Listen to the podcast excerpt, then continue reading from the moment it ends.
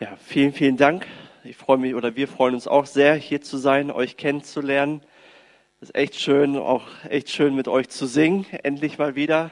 Ich glaube, bei uns machen wir das heute auch zum ersten Mal seit langem, dass wir gemeinsam singen. Das haben wir alle sehr, sehr doll vermisst. Ja, und äh, Dankeschön. Mein Thema lautet heute, oder ich möchte auch alle begrüßen, die hinterm Bildschirm sitzen ne, und zuschauen. Cool, dass ihr am Start seid. Und ich hoffe, ihr begegnet Gott und nehmt was mit. Auch schön zu hören mit Alpha Online. Wir machen auch Alpha Online. Und äh, das ist meine Lieblingskleingruppe, muss ich ehrlich zugeben. Die ist echt richtig, richtig gut. Leute erleben Jesus. Und mein Thema lautet heute, Jesus rettet eine Hochzeit. Und äh, wer schon lange Christ ist, weiß, worum es heute gehen wird. Um die Hochzeit zu Kana. Die Erwartungen an eine Hochzeit sind doch sehr groß, oder? Wir beginnen jetzt so langsam wieder mit dieser Hochzeitsseason. So ein paar Hochzeiten stehen an. Endlich mal wieder, ne? Dieses Jahr. Letztes Jahr sind alle ausgefallen. Ich erinnere mich noch, ich habe auch ähm, bis zum letzten Jahr auch freier Redner gemacht, auf freien Trauungen. Und alle meine Hochzeiten sind gecancelt worden letztes Jahr. Aber jetzt haben wir ja so ein bisschen Hoffnungsschimmer, dass die stattfinden können, die Hochzeiten. Und man hat große Erwartungen. Und vor zwei Jahren hatte ich eine außergewöhnliche Trauung. Die war wirklich außergewöhnlich, die werde ich nie vergessen. Es war ein großartiger Tag, es war mitten im Sommer, die Sonne schien und die Trauung fand auch draußen statt. Es war ein herrliches Ambiente, herrliche Atmosphäre. Alles war sehr schön hergerichtet. Die Gäste waren richtig gut drauf. Und ja, die Braut war natürlich noch unterwegs. Um 15 Uhr sollte die Hochzeit losgehen und ich stand da mit dem Bräutigam. Wir haben uns unterhalten. Ich habe ihn ein bisschen beruhigt und ihm gut äh, zugesprochen. Also es war alles vorbereitet. Und natürlich, um 15 Uhr war die Braut noch nicht da. Das ist normal. Ne? Die kommt immer ein bisschen später, fünf Minuten, zehn Minuten. Und dann haben wir gewartet. Okay, zehn Minuten gewartet, 20 Minuten gewartet, eine halbe Stunde gewartet. Und auf einmal war der Bräutigam weg. Auf einmal ging er weg, ohne irgendwas zu sagen. Und dann dachte ich mir irgendwann mal, okay, ich muss mal nachfragen, was passiert hier so eigentlich oder wo ist er geblieben? Ne? Ist hier irgendwas Komisches passiert? Und die Braut war mit ihren Brauteltern unterwegs zur Trauung und hatte einen Autounfall währenddessen und ähm, muss und alle mussten mit dem Krankenwagen ins Krankenhaus eingeliefert werden. So groß war das. Und ich konnte mir eine größere Katastrophe nicht vorstellen für einen Hochzeitstag, oder? Also schlimmer geht's fast nicht. Und so, was macht man jetzt? Die Gäste sind schon alle da, die sind schon alle draußen. Der Sekt steht eigentlich bereit und äh, nur das Brautpaar ist nicht da. Also pures Chaos. Keiner weiß oder keiner wusste, wie es weitergeht. Schickt man alle nach Hause oder tut man so, als ob nichts passiert ist? Auf jeden Fall, ähm, das Brautpaar kam tatsächlich nochmal nach zwei Stunden oder nach zweieinhalb Stunden kamen sie äh, und wollten das nochmal durchziehen. Ne, die haben diesen Tag vorbereitet, haben alles bezahlt, sie wollen das durchziehen. Sie hatte eine fette Beule, ne, blaues Auge äh, und ich musste die Rede halten ne, und musste in diese trostlosen Gesichter schauen und die irgendwie ermutigen. Naja, der Traum einer jeden Braut, oder? So kann eine Hochzeit laufen. Auf jeden Fall haben wir das durchgezogen. War auch, am Ende war ich froh, dass das alles gelaufen war, dass ich wieder nach Hause konnte.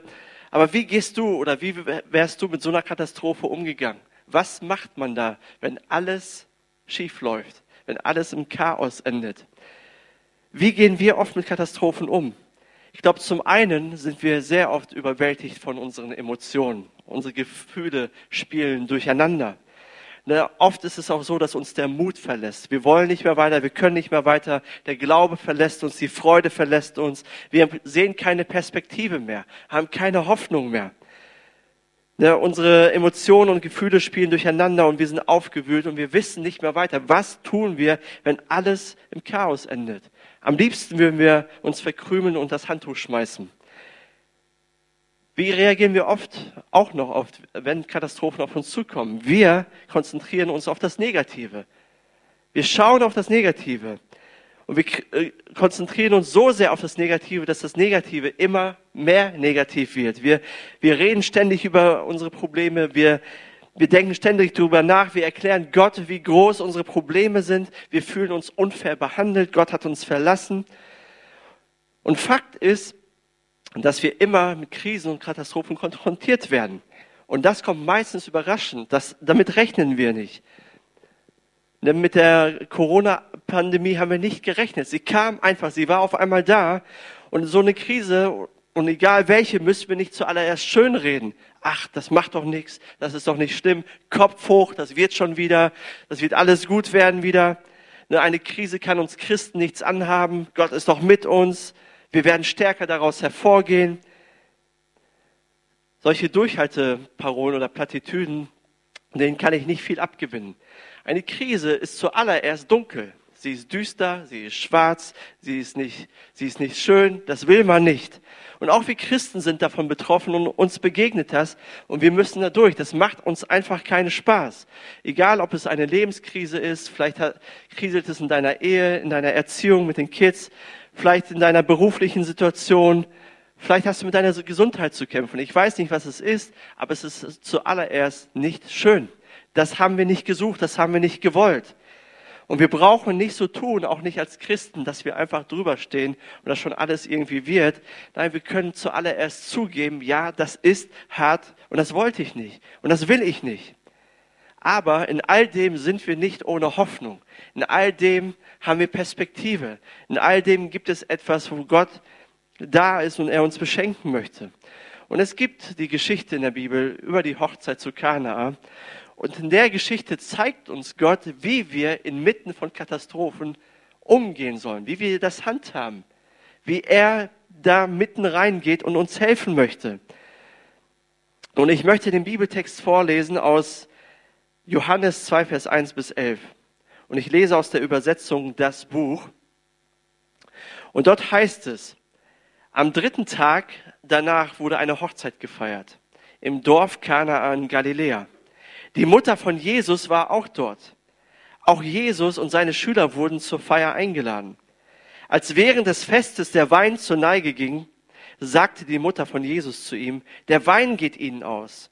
Jesus antwortete, was hat das mit mir und dir zu tun, liebe Frau? Der Zeitpunkt, wo ich eingreife, ist noch nicht gekommen. Daraufhin sagte seine Mutter zu den Bediensteten, tut genau das, was er euch aufträgt. In dem Haus standen aus Stein gehauene Behälter, sechs an der Zahl. Sie waren dazu da, Wasser aufzube aufzubewahren, das nach jüdischem Brauch zur rituellen Reinigung verwendet wurde. Jeder dieser Behälter konnte gut 100 Liter aufnehmen. Da sagte Jesus zu ihnen, füllt diese Behälter mit Wasser. Da, da füllten sie bis an den Rand. Als sie das getan hatten, sagte er, schöpft jetzt etwas ab und bringt es zum Festveranstalter. Und das machten sie. Der Festveranstalter kostete den Wein, ohne zu wissen, woher dieser kam. Die Bediensteten, die das Wasser in die Behälter gefüllt hatten, wussten es aber. Da rief er den Bräutigam zu sich. Er sagte zu ihm, normalerweise ist es so, dass man den guten Wein zuerst serviert und wenn die Leute dann etwas angetrunken sind, dann kann man den nicht ganz so guten Wein auftischen. Du aber hast das genau umgekehrt gemacht. Du hast den guten Wein bis jetzt aufbewahrt. Dies war das erste öffentliche Wunderzeichen von Jesus. Er vollbrachte es in Kanaan in Galiläa. Damit stellte er seine große Macht und Herrlichkeit zur Schau. Seine Schüler setzten von diesem Zeitpunkt an ihr Vertrauen auf ihn. Also diese Hochzeit endet fast in einer Katastrophe, ein Desaster, noch schlimmer als dieser Autounfall, den ich erlebt habe. Jüdische Hochzeiten waren sehr, sehr wichtig in der damaligen Kultur. Sowieso war in der antiken Kultur die Familie und die Gemeinschaft viel, viel wichtiger als, der, als die individuelle Person. Der Sinn des Lebens war, ist nicht persönlicher Erfolg oder meine persönliche Karriere, sondern erfolgreich bin ich dann, wenn meine Familie erfolgreich ist, wenn meine Familie gut dasteht, wenn mein Dorf gut dasteht. Und die Frage war, war eigentlich, bin ich ein guter Ehemann, bin ich eine gute Ehefrau, bin ich ein guter Sohn, eine gute Tochter, Vater oder Mutter. Also es geht immer um das Große und Ganze, um die Familie, um das Dorf, die Stadt. Und aus diesem Grund hatten Eheschließungen eine viel, viel höhere Bedeutung als heute. Jede Hochzeit war ein öffentliches, öffentliches Ereignis für das ganze Dorf. Braut und Bräutigam wurden volljährig und wurden zu verantwortlich erwachsenen Mitgliedern ihrer Gesellschaft. Und so eine Hochzeitsfeier ging mindestens eine Woche. Es wurde richtig gefeiert, richtig zelebriert. Es war ein Highlight. Und so jetzt hier lesen wir, dass die Hochzeit mit einer Katastrophe beginnt oder die Geschichte steigt dort ein mit einer Katastrophe. Nach ein paar Tagen geht der Wein aus, das wichtigste Lebensmittel oder Getränk auf einer Hochzeit. Der Wein. Und der war auf einmal weg und das Fest war gelaufen. Die Familie hätte ihr Gesicht verloren. Das war eine große Schande für alle, für alle Beteiligten. Und um den Text zu verstehen oder die Geschichte zu verstehen, ist der letzte Vers der Schlüssel.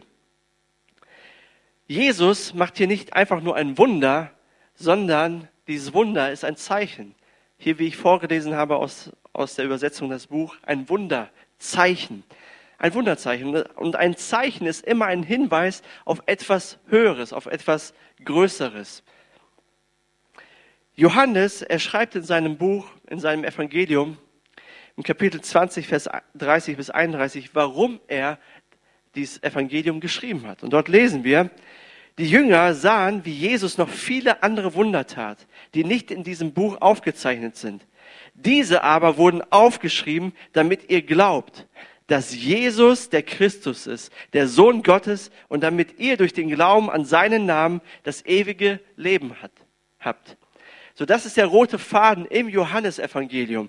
Die Menschen sollen an Jesus Christus glauben und ewiges Leben bekommen.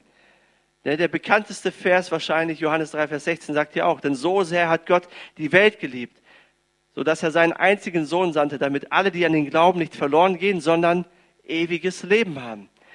Also dieses Wunderzeichen geschieht, damit Menschen an Jesus glauben, ihm vertrauen und damit sie ewiges Leben haben. Und so passierte das auch mit, dieser, mit diesem Wunderzeichen. Die Jünger, oder hier in der Übersetzung die Schüler, vertrauten auf Jesus. Sie vertrauten ihm. Und diese Geschichte lehrt uns, wie wir mit Katastrophen in dieser Welt umgehen sollen. Und welche, und welche Rolle Jesus darin spielt.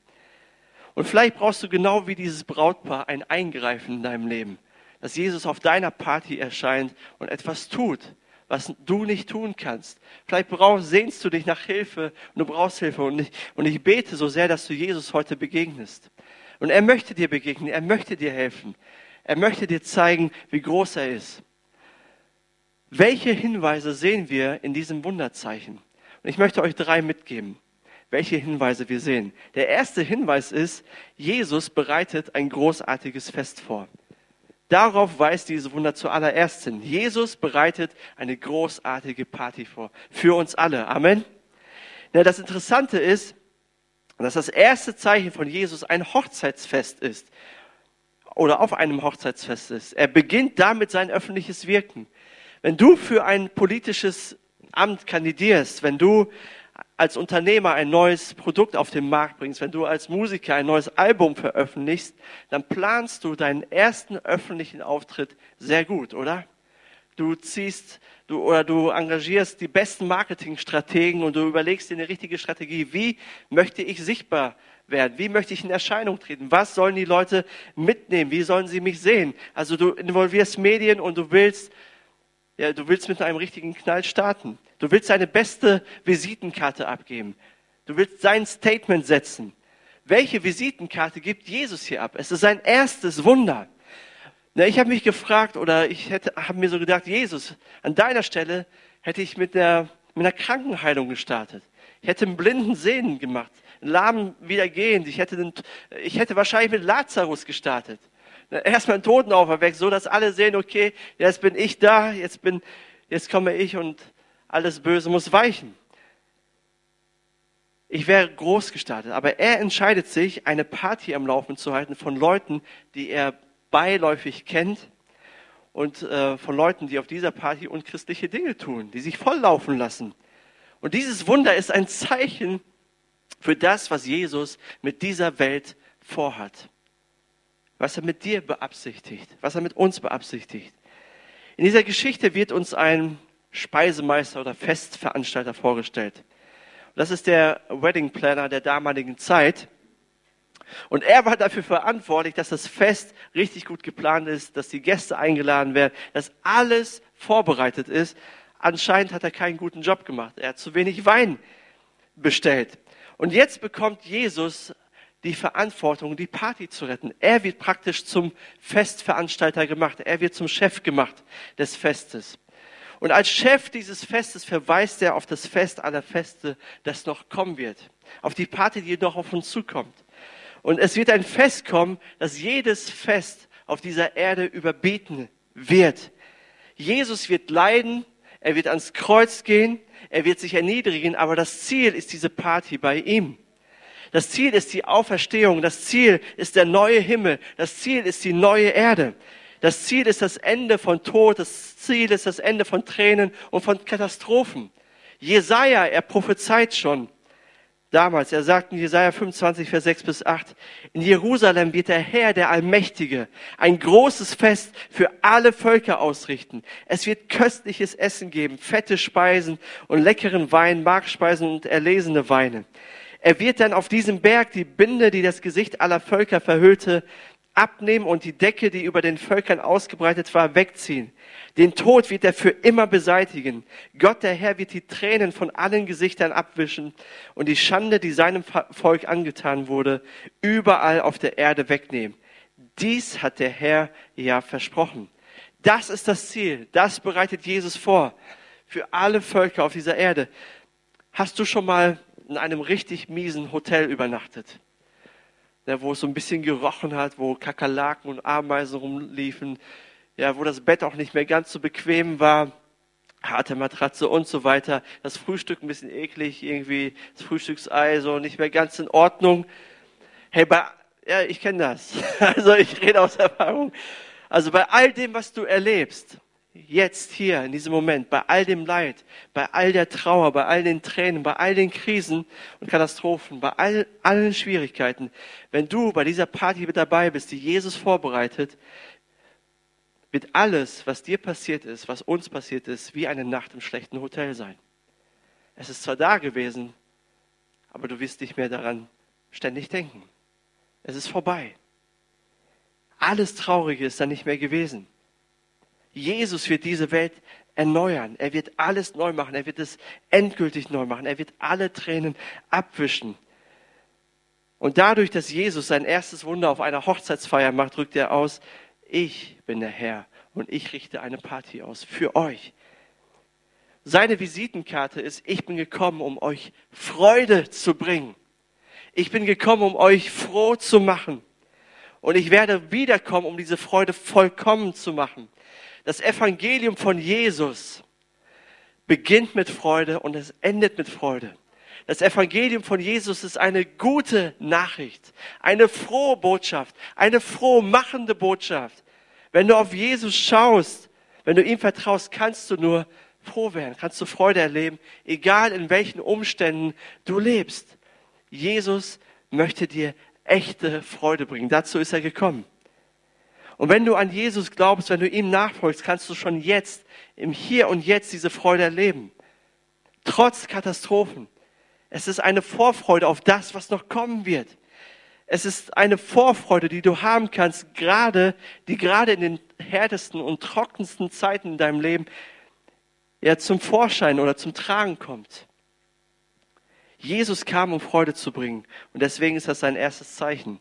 Der Psalmist, schreibt im Psalm 34, Vers 9, erfahrt es selbst und seht mit eigenen Augen, dass der Herr gütig ist. Glücklich zu preisen ist, wer bei ihm Zuflucht sucht. Der Herr ist gütig. Das Evangelium ist eine gute Nachricht. Aber hier schreibt David, wir sollen dem nicht nur zustimmen, wir sollen nicht nur Ja sagen, so ist es, sondern wir sollen es selber erfahren. Und ich glaube, du sitzt heute hier oder du schaust zu damit du es erfährst. Gott möchte dir heute Freude bringen. Er möchte dein Herz ruhig machen. Er möchte dir Frieden geben. Er möchte, ja, er möchte, dass du ihm vertraust. Denn er hat Großartiges für dich vorbereitet. So, das ist der erste Hinweis. Jesus bereitet ein großartiges Fest vor. Der zweite Hinweis ist, Jesus füllt all unseren Mangel aus. Na, was benutzt Jesus, um die Hochzeit zu retten und um den Wein zu produzieren?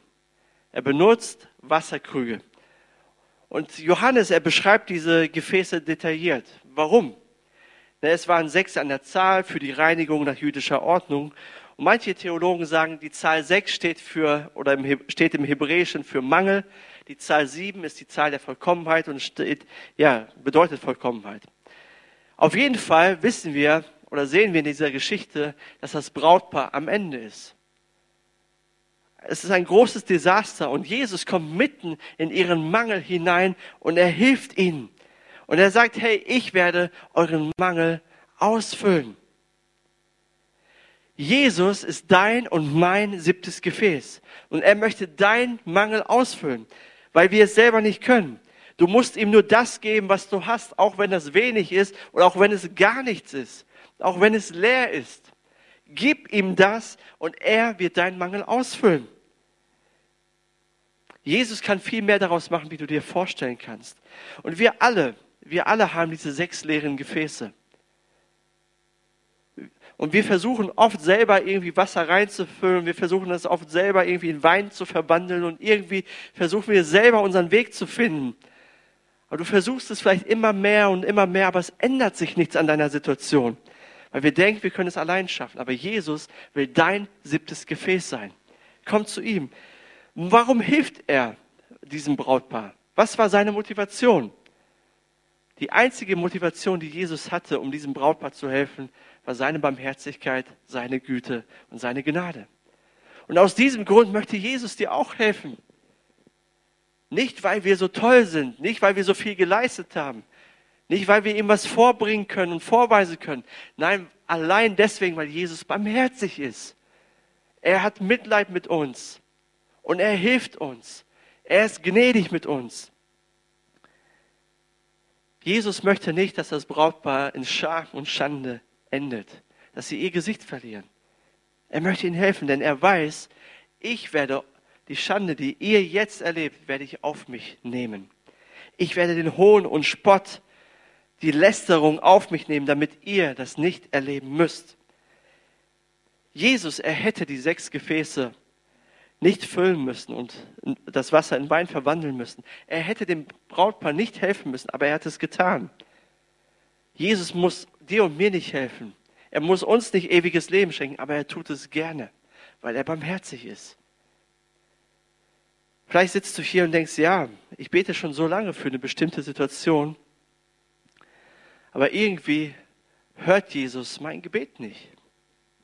Irgendwie tut er tut Jesus nichts. Ich habe ihm schon so oft meinen Mangel gebracht.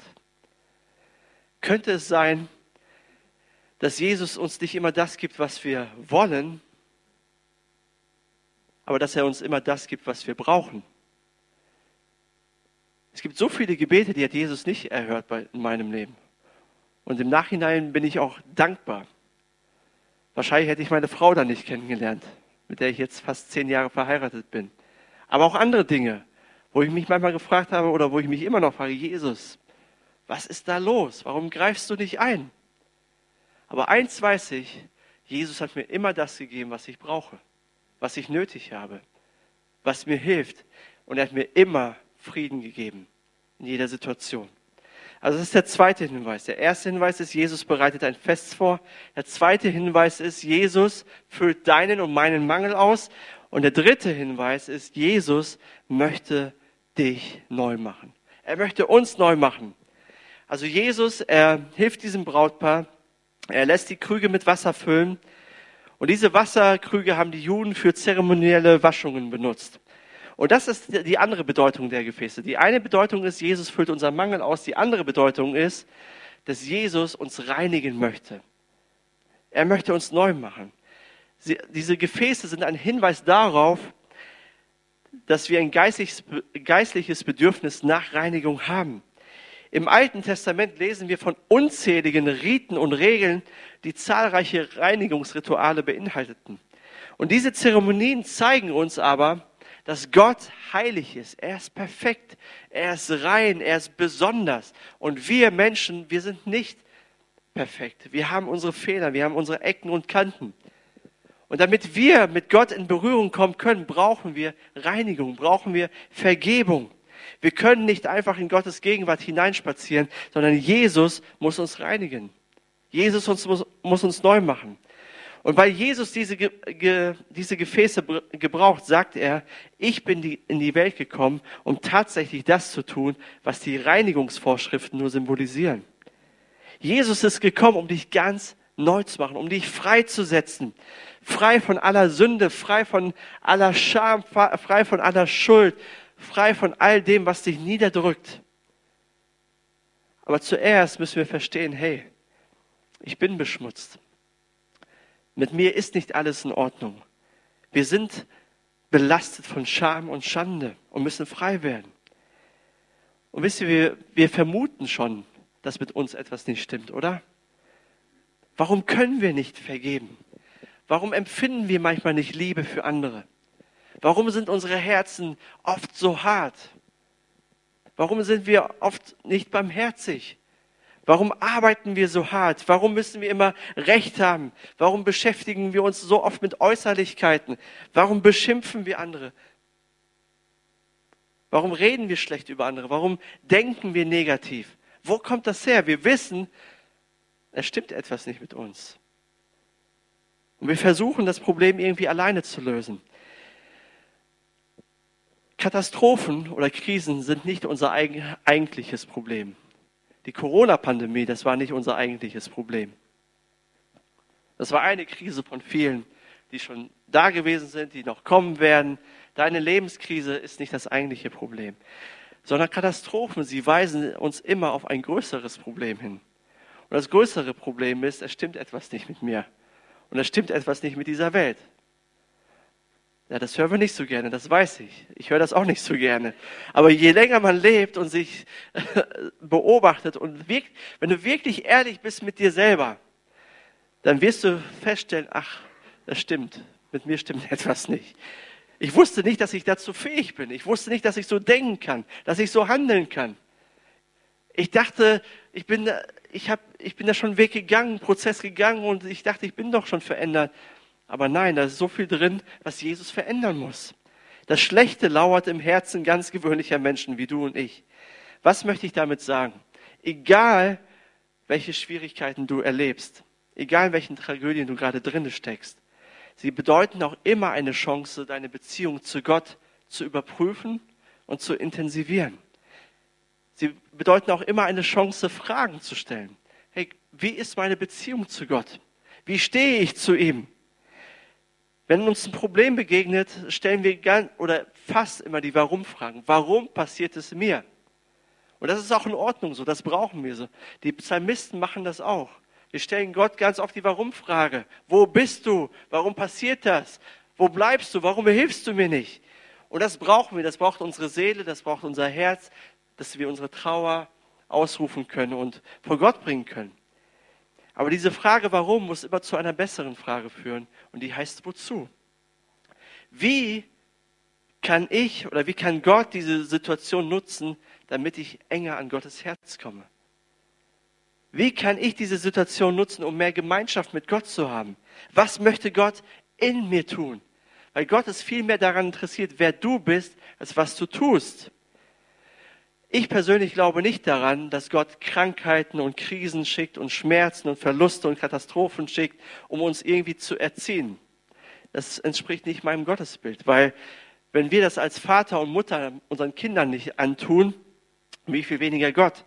Aber uns passieren Dinge, weil wir einfach in dieser Welt leben und weil diese Welt zerbrochen ist, weil diese Welt kaputt ist, weil etwas mit dieser Welt nicht stimmt. Und ich glaube, dass Gott aus jeder Katastrophe etwas Gutes machen kann und es zu unserem Besten führen wird. Er gibt uns nicht immer das, was wir wollen, aber er gibt uns immer das, was wir brauchen, was wir jetzt nötig haben. Und er kann aus jeder Situation etwas zu seiner Ehre machen. Und wie macht er das? Wie macht Jesus das in dieser Geschichte? In dieser Geschichte lesen wir ganz kurz von einem Konflikt zwischen Maria, der Mutter Jesu, und Jesus selber. Denn Maria sagt, Jesus, der Wein ist ausgegangen, du musst uns helfen. Und Jesus antwortet barsch, was habe ich mit dir zu schaffen, Frau? Was, was geht es dich an? Und dann sagt er, meine Stunde und meine Zeit ist noch nicht gekommen. Und diesen Satz sagt er ganz oft im Johannesevangelium. Meine Zeit ist noch nicht gekommen. Und damit meint er seinen Tod, seine Kreuzigung, sein Erlösungswerk. Also als Maria ihn fragt, hey Jesus, wir haben ein Problem, du musst uns helfen, der Wein ist alle, sagt Jesus eigentlich, warum erzählst du mir das? Ich bin noch nicht bereit zu sterben. Jesus sieht weiter. Er wird die größte Party bringen auf diese Welt. Er wird unseren Mangel ausfüllen. Er wird Menschen von Scham und Schuld befreien und reinigen. Aber er weiß, dass es ein hoher Preis ist für ihn. Er wird sein Leben geben. Er wird dafür sterben müssen. Der Speisemeister, der spricht vom besten Wein, den er jemals getrunken hat. Jesus will dir dein, sein Bestes geben. Er hat dir sein Bestes gegeben. Er hat sein Leben gegeben. Er ist gekreuzigt worden, er ist gestorben und er ist auferstanden. Und damit du Freude erleben kannst, hat er seine Freude am Kreuz verloren. Das ist der Weg, den Jesus gegangen ist. Jesus sagt in Johannes 10, Vers 10, der Dieb kommt nur, um die Schafe zu stehlen und zu schlachten, um zu verderben. Ich aber bin gekommen, um ihnen Leben zu bringen ein Leben in ganzer Fülle. Jesus schenkt dir Freude, ein Leben in Fülle, indem er sein Leben verliert. Und so bringt Jesus alles wieder in Ordnung. Das Erste, was in der Geschichte auffällt, ist, dass Johannes sagt, es ist der dritte Tag. Es ist der dritte Tag der Hochzeit. Der dritte Tag der Hochzeit ist angebrochen. Und dieser dritte Tag hat eine ganz besondere Bedeutung für dich und für mich. Der dritte Tag ist der wichtigste Tag für uns Christen, oder? Jesus Christus ist von den Toten auferstanden. Jesus greift ein und er besiegt den Tod. Wenn du oder wenn dein Leben katastrophal verläuft, dann weißt du, es ist der dritte Tag. Wenn du sagst, okay, keiner kann mir helfen, ich weiß nicht mehr weiter, du darfst wissen, es ist der dritte Tag und Jesus hat den Tod besiegt. Und Gott greift ein. Vielleicht sagst du, ja, in meinem Leben ist so viel Mangel. Ich bin leer, es ist nichts da. Du darfst wissen, es ist der dritte Tag und heute ist der dritte Tag. Jesus lebt. Er ist Realität und er ist da, er ist hier mitten unter uns. Dieser dritte Tag existiert schon seit 2000 Jahren. Jesus ist erlebbar und er möchte dir helfen. Er möchte dir Freude bringen. Er möchte deinen Mangel ausfüllen und er möchte dir heute er möchte dich heute reinigen. Er möchte dich heute neu machen. Amen. Lass uns zusammen beten. Ihr dürft gerne aufstehen. Herr Jesus, wir danken dir, dass du hier bist. Wir danken dir, dass du ja, dein Leben für uns gegeben hast dass du all in gegangen bist. Du bist gestorben. Du bist in das Reich des Todes hinabgestiegen und du hast die Sünde und den Teufel besiegt und du bist auferstanden am dritten Tage von den Toten. Herr, wir danken dir, dass wir einen lebendigen Gott dienen. Und wir dienen einem, ja, und wir dienen einem Gott, der gut ist der gute Gedanken hat. Und vielleicht bist du hier und du zweifelst das an, dass Gott gut ist. Ich, du sagst dir ja, ich erkenne nichts Gutes in meinem Leben. Ich erkenne nicht Gottes guten Plan in meinem Leben. Und Jesus begegnet dir gerade jetzt. Und er möchte dir seine Freude geben, und er gibt dir seinen Frieden in diesem Moment. Eine tiefe, einen tiefen Frieden, eine tiefe Freude, die dir diese Welt nicht geben kann. Die dir kein Umstand, kein, kein Glück, keine Party, kein, kein Urlaub dieser Welt geben kann. Aber Jesus kann ihn dir geben, egal in welchen Umständen du bist. Und Jesus ermutigt dich, schau nicht immer auf das, was um dich herum passiert, auf die Nachrichten, die du hörst, auf, auf die Menschen, die dir Dinge erzählen, dann schau auf mich, komm zu mir. In der Welt habt ihr Angst, aber seid getrost, ich habe diese Welt überwunden. Das sagt Jesus. Im größten Sturm kannst du die tiefste Ruhe empfinden. Danke, Jesus, dass du uns ermutigst. Danke, dass du ja, Gedanken des Friedens über uns hast.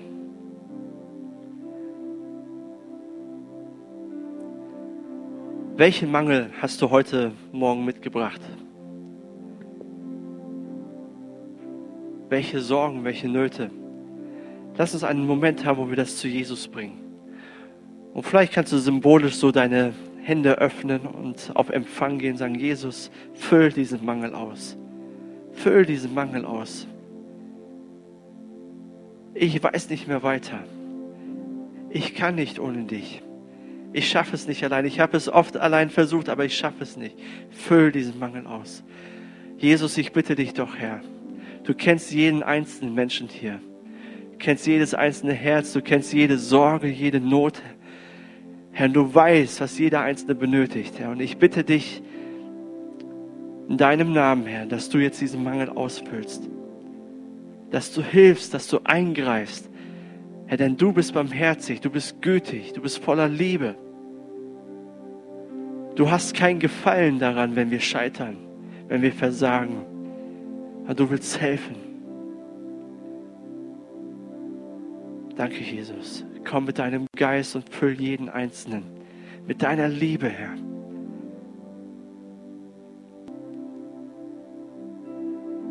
Und vielleicht denkst du ja, meine, meine Schuld ist sehr groß. Und ich mache immer wieder dieselben Fehler kann Gott mir vergeben? Wie, wie oft will Gott mir noch vergeben? Und Jesus lädt dich heute ein, komm zum Kreuz. Lass alles am Kreuz. Komm zu mir. Nicht du hast mich erwählt, ich habe dich erwählt. Ich bin auf dich zugegangen. Ich möchte, ich habe dir vergeben. Ich habe, es hat mein Leben gekostet, damit ich dir vergeben kann, damit ich, damit ich dich neu machen kann. Nicht, was du getan hast, sondern was ich getan habe für dich. Jesus liebt dich. Bring all deine Schuld ans Kreuz. Danke für deine Gnade, danke für deine Liebe. Ich bitte dich doch, dass du auch ähm, Menschen anrührst, die krank sind, die leid, körperlich leiden, Herr, dass du berührst, Herr Jesus, in diesem Moment, Herr Jesus. Oft wissen wir nicht, was die Ursachen sind für unsere Krankheiten, wo das alles herkommt, ob das psychisch bedingt ist oder Außeneinwirkungen sind. Wir wissen das oft nicht, aber wir wissen eins, du bist der Herr, unser Arzt. Und wir, ich bitte dich doch, Herr, dass du jetzt Menschen berührst, auch hinter dem Bildschirm es ist nicht unsere Kraft, sondern deine Kraft. Ich bitte dich doch, dass du Menschen, die von Kopfschmerzen geplagt sind, die wir manchmal so leicht abtun, aber die einen quälen können, dass du sie frei machst davon. Dass Menschen, die Rückenschmerzen haben, dass du sie heilst, anrührst, wiederherstellst. Herr Jesus, wir bitten dich, Herr, egal was es ist, deine Kraft ist größer, du bist größer. Und vielleicht bist du hier und du kennst Jesus noch nicht. Und ich hoffe, durch die Geschichte, durch die Predigt wurde dir klar, dass Jesus einfach gut ist. Dass er wirklich großartig ist. Jesus, der hat alles für dich getan. Er liebt dich. Der hat sein Leben aufgegeben. Er streckt seine Hand aus für dich. Er ist dir hinterhergegangen. Aber er lässt uns ein Stück weit den freien Willen. Wir müssen selber entscheiden, ob wir das wollen oder nicht. Und Jesus macht es uns nicht schwer, ihm nachzufolgen. Und er sagt, wer mit dem Herzen glaubt und mit dem Mund bekennt, ist mein Kind, gehört zu mir. Und ich werde jetzt einfach ein Gebet hier vorne vorsprechen. Du darfst es an deinem Platz, hinterm Bildschirm, wo du bist, nachsprechen und dein Leben Jesus geben. Das ist der erste und der beste Schritt, den du in deinem Leben machen kannst, einfach diesem Jesus nachzufolgen. Und er, wird, und er wird dich führen, er wird dich verändern, er wird dich neu machen. Und vielleicht können wir als Kirche zusammen mitbeten, als Erneuerung unseres Glaubens, als Bekräftigung unseres Glaubens, als Bestätigung. Und ich werde einfach was vorformulieren und ihr dürft gerne mitbeten. Jesus, Ich danke dir, dass du mich liebst. Danke, dass du all meine Schuld vergeben hast. Komm in mein Leben. Ich gebe dir mein Leben. Veränder du mich ganz. Ich bin ab heute dein Kind. Ich möchte dir dienen und ich möchte dir nachfolgen. Danke für deine Gnade. Amen. Amen.